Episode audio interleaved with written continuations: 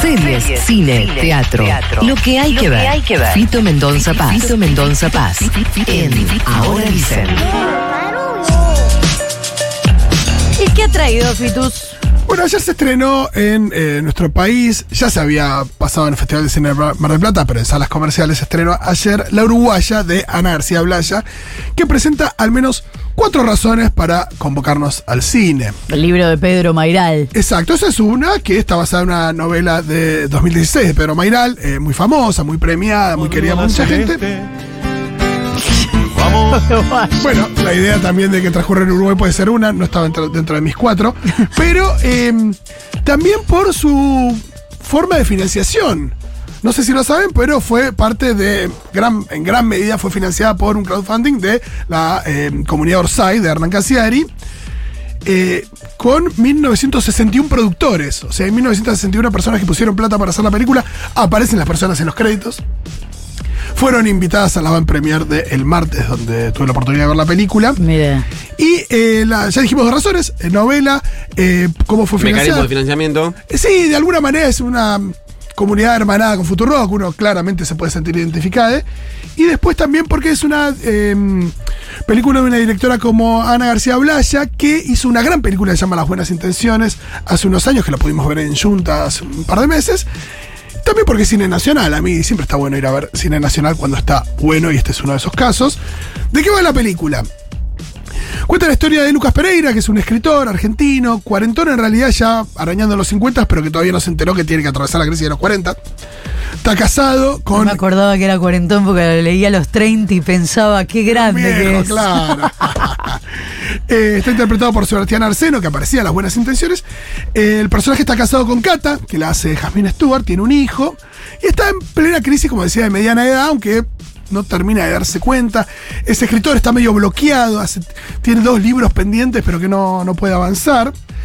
Y tiene que hacer un viaje a Montevideo para buscar unos dólares, 15 mil dólares, que le permitan eh, saldar algunas deudas, aliviar un poco el, el día a día eh, familiar, de la economía familiar.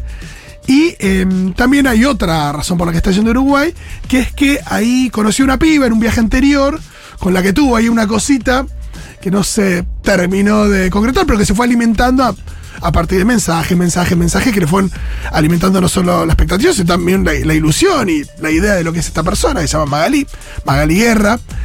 Y eh, bueno, él flashea, ¿no? La solución a todos mis problemas, ir a buscar estos dólares y eh, tener ahí una aventura con, con esta piba me va a servir para, para liberar tensiones y demás. Como si eso fuera todo tan sencillo, ¿no? Sobre todo lo de la piba. Hay que ver. Eh, así que llega a Uruguay y no voy a contar, pero se, se encuentran con esta piba, empiezan a, a dar algunas vueltas. Ahí hay un- una cuota, si querés, de eh, la saga de antes del atardecer. Digo atardecer por la por la edad del protagonista. Si, si fuera más joven diría antes del amanecer.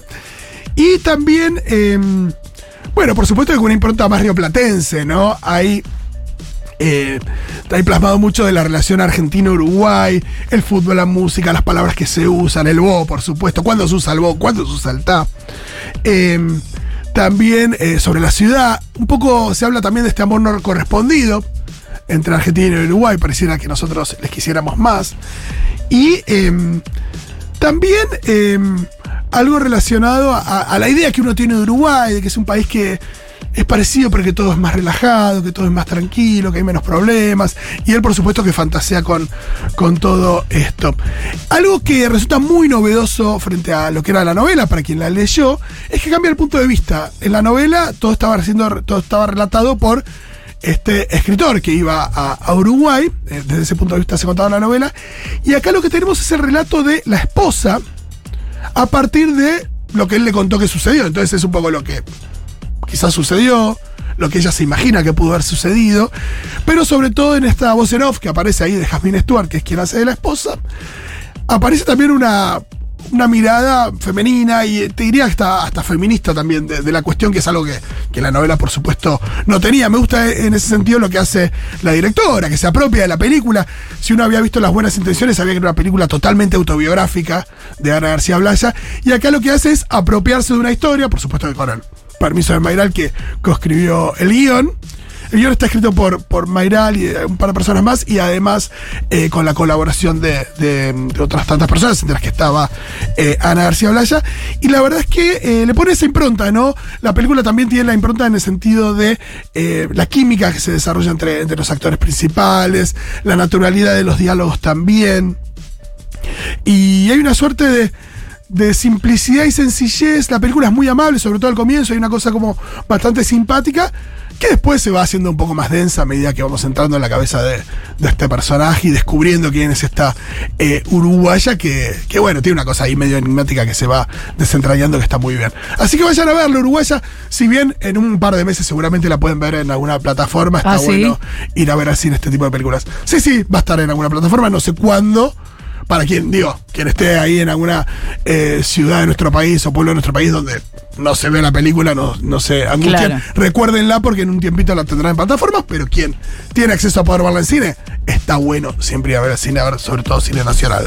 Linda recomendación de Fito Mendoza Paz que no se va porque tiene mucho más para decir. Repito, repito.